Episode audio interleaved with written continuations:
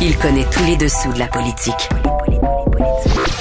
Chef du bureau d'enquête de l'Assemblée nationale. Antoine Robitaille. Là-haut sur la colline. Là-haut sur la colline.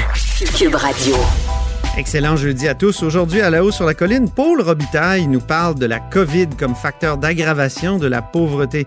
La députée libérale appuie la demande du collectif pour un Québec sans pauvreté d'une demande d'aide d'urgence et se dit ouverte à la mise en place d'un revenu minimum garanti.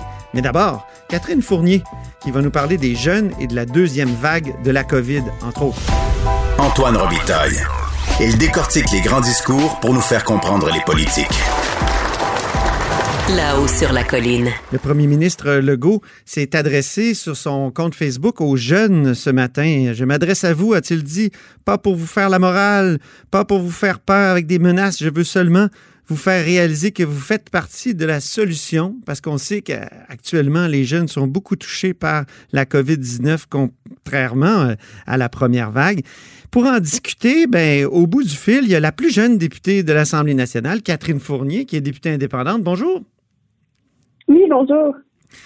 Comment euh, vous trouvez cette adresse de François Legault aux jeunes et vous qui êtes un peu la porte-parole des jeunes à l'Assemblée, euh, qu'est-ce que vous pensez de, de, de, du premier ministre comme ça qui prend la peine de s'adresser aux jeunes? Ben, je crois que c'est une bonne initiative. En fait, euh, c'est vrai que la plupart des nouveaux cas en cette deuxième vague viennent des cohortes plus jeunes cette fois. Donc, clairement que qu'il y a une préoccupation parce que c'est vrai, moi je le vois aussi dans mon entourage, euh, les jeunes dans la vingtaine, au début de la trentaine, ne semblent pas tellement préoccupés euh, par euh, par la COVID parce qu'ils croient pas justement qu'ils puissent être infectés sévèrement. On a de la difficulté aussi peut-être à réaliser qu'on peut qu'on puisse être un porteur du virus et qu'on puisse contaminer les gens de, de notre entourage. Je pense que c'est peut-être difficile à, à saisir lorsqu'on n'a pas eu de lorsqu'on n'a pas eu cet effet-là, par exemple, au printemps, lorsqu'on connaît pas nécessairement quelqu'un qui a été infecté, puis qu'on croit que c'est un problème qui est limité au CHSLD, là, comme on, a beaucoup insisté euh, sur ça un peu plus tôt euh, cette année. Est-ce que le premier ministre a trop insisté là-dessus après la première vague, en début de début d'été? Est-ce qu'il a trop insisté là-dessus, selon vous? Trop, je sais pas. Je pense que c'est facile de juger là, a posteriori des messages gouvernementaux. Je pense franchement que tout le monde fait de son mieux en ce moment. Et c'est vrai, la force d'admettre qu'il y a eu quand même eu un, relâchement euh, cet été, puis je pense qu'on se sent un peu euh, invincible quand, on les aime, donc de remettre un peu les, pendules à l'heure, euh, je crois que c'est très sage du premier ministre aujourd'hui. Vous, vous avez dû vous mettre en, en quarantaine ou en isolement, je crois. Oui, ben en fait, je n'ai pas, euh, c'est pas vraiment obligatoire, même que théoriquement, là, selon euh, les euh, données de l'Institut national de la santé publique, j'étais même pas vraiment tenue de passer un test parce que bon, pour rappeler aux auditeurs, j'ai été j'ai croisé en fait la mairesse de Longueuil à deux reprises ah dans des événements quelques jours là, avant qu'elle ait son test positif de COVID.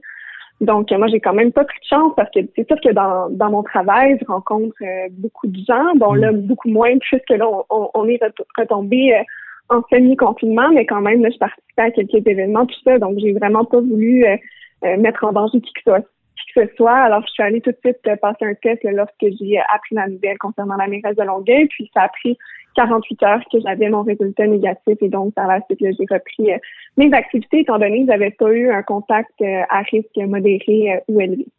Pourquoi les jeunes se sentent infaillibles ou invincibles avec la COVID-19? Ah, mais ça, je pense que c'est une caractéristique inhérente à la jeunesse. C'est un peu un peu comme dans tous les phénomènes, que ce soit la vitesse sur la route ou un peu je pense que c'est vraiment symptomatique de la psychologie humaine à cet âge-là. Donc, euh, je pense que c'est pour ça qu'il faut qu'on qu'on soit d'autant plus vigilant puis qu'on envoie ces messages-là de responsabilisation aussi euh, à, à l'endroit de la jeunesse. Moi, je suis sûre que les jeunes sont capables de, de coopérer. Puis je vois que, que, le gouvernement aussi a lancé une campagne sur les réseaux sociaux euh, auprès des influenceurs, là, un peu comme il a été fait ce printemps.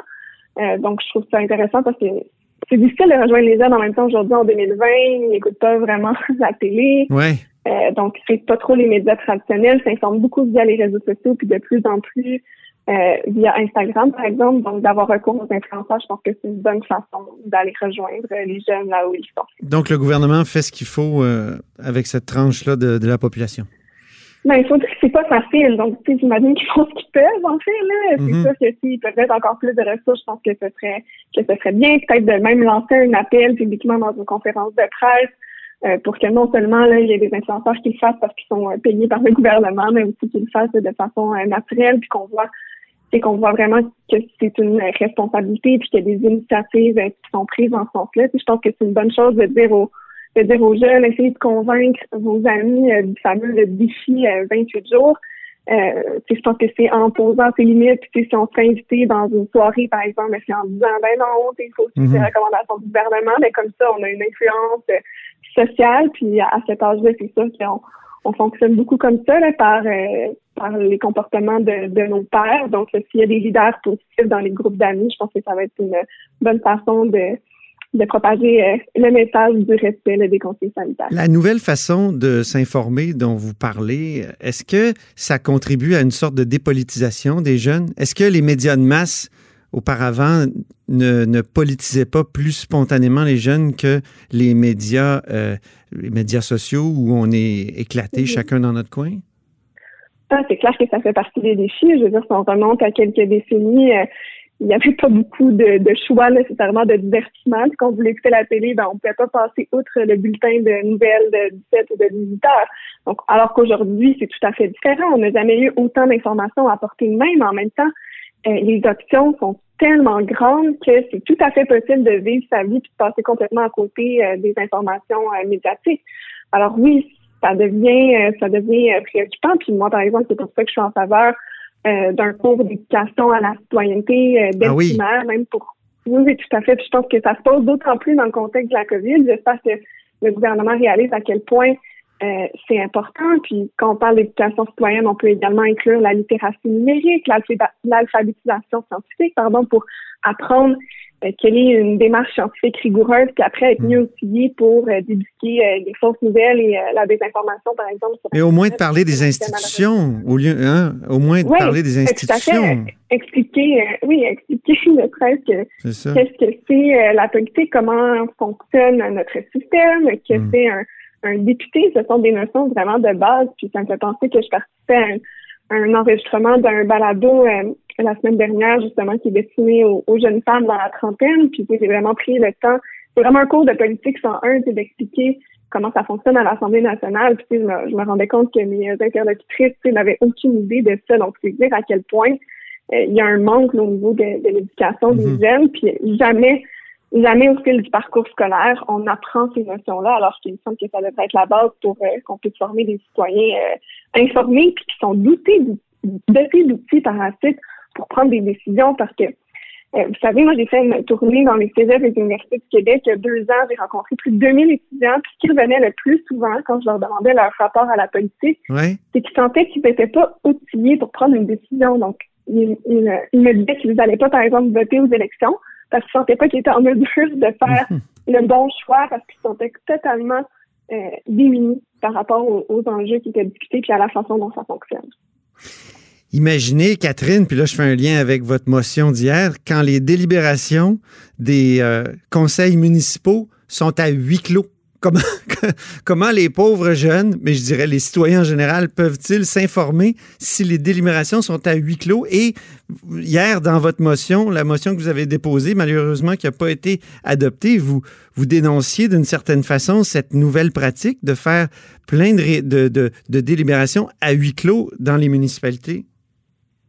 Oui, exactement. Quand on parle de participation citoyenne puis de donner les outils aux citoyens d'exercer leur rôle de façon euh, active, ça passe aussi par des débats qui sont publics puis par de la transparence. Et c'est quand même assez euh, assez incroyable qu'aujourd'hui, en 2020, dans plusieurs municipalités au Québec, il y a toujours des débats qui se tiennent à huis clos. C'est quoi cette affaire? C'est quoi cette tendance-là? Mais oui, parlez-moi de cette tendance-là, Catherine Fournier. J'ai Ben, déjà ça- entendu ça parler, mais Mhm. Ça a toujours eu cours, j'ai bien l'impression, parce que, vous savez, euh, lors de la commission Charbonneau, justement, ça avait été euh, relevé là, comme un, un problème à corriger parce qu'on sait que ça peut être malheureusement des terreaux fertiles, non seulement pour cacher l'information aux citoyens, mais également pour des problèmes encore plus graves comme la collusion, la corruption, puis même l'intimidation envers d'autres élus, parce qu'il faut savoir qu'il y a souvent des élus de l'opposition qui sont tenus à l'écart de certaines délibérations dans les municipalités. Puis c'est ça qui a incité une quarantaine d'entre eux à prendre la parole la semaine dernière pour euh, dénoncer euh, cette pratique.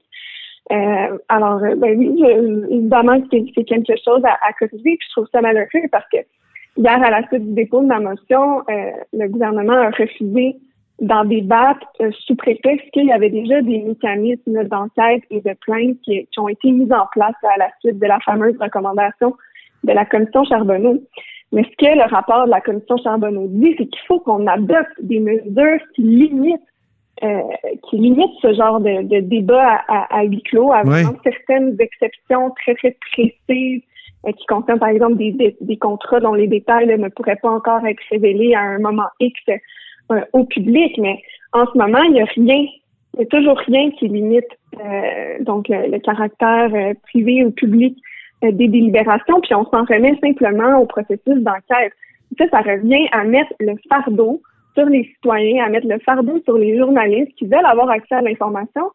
Vous savez, euh, M. Robitaille, on parle souvent de l'importance d'avoir accès à l'information aussi locale, régionale, de qualité. Mm-hmm. Les journalistes qui n'ont déjà pas facile sur le terrain, euh, dans les municipalités, dans les régions, ont peine à accéder à l'information nécessaire et à la retransmettre à la population. Donc après, on se demande pourquoi les citoyens ne sont pas davantage engagés, mais de l'autre côté, on ne pose pas les gestes nécessaires pour qu'ils puissent avoir accès à toute l'information pour jouer leur rôle de façon éclairée. Donc, on, a recours au huis clos souvent dans les municipalités quand on, il y a une question de secret euh, industriel ou de secret euh, de, de, plan d'affaires, par exemple, ou de ce genre de trucs-là. Ben, ça, ça peut être justifiable dans une certaine mesure, mais il y a vraiment en ce moment des dérapages, il y a des réunions de travail qui se font à huis clos en excluant certains euh, certains élus de l'opposition. Il y a même des débats qui devraient faire partie d'une séance de conseil municipal qui sont également faits euh, derrière des portes closes. Donc oui, c'est quelque chose qui, est vraiment préoccupant pour notre démocratie. Puis vous savez, il y a des élections municipales qui arrivent euh, l'an prochain et euh, ce que j'entends sur le terrain, c'est qu'il y a plusieurs personnes qui seraient intéressées à se lancer en politique municipale, mais qui ne sont pas euh, certains de faire le pas parce que justement, ils n'ont pas le goût de jouer dans ce film-là où euh, il y a vraiment une culture du secret, une culture du huis clos. Donc, le fait que nos institutions tardent à s'adapter à une culture de transparence, et euh, de liens là, euh, maintenus avec la population fait en sorte que malheureusement, j'ai l'impression qu'on va se priver collectivement de candidatures euh, de qualité. Alors, c'est aussi une responsabilité du gouvernement de faire en sorte que les gens puissent se présenter en, en, politique municipale sans avoir peur de tomber dans cette espèce de culture du huis clos. En terminant, comment, qu'est-ce qui est excessif dans la demande de huis clos? C'est-à-dire, donnez-moi un exemple d'un, cas excessif donc excessif, une rencontre de travail sur un enjeu, euh, un enjeu par exemple environnemental dans une municipalité euh, où euh, les élus de l'opposition, par exemple, se feraient refuser l'accès parce que les gens qui font partie de l'exécutif, par exemple, savent que les députés de, pardon, pas les députés, mais les, les conseils municipaux de, de l'opposition sont en défaveur du projet, donc souhaitent garder les informations pour eux afin d'éviter d'avoir un peu des bâtons dans les roues, euh, ce genre de mhm. choses. Puis également des points au conseil municipal qui parfois qui sont pas sur l'ordre du jour public parce qu'ils ne veulent pas recevoir des questions des citoyens à ce propos-là. Donc, euh, c'est un peu de le fait que les conseils municipaux puissent jouer là-dedans puis choisir ce qui est public et ce qui est privé, c'est ça qui est vraiment problématique. Ben, merci beaucoup, Catherine Fournier, députée indépendante de Marie-Victorin. Merci beaucoup à vous. Merci. Au plaisir. Vous êtes à l'écoute de là-haut sur la colline.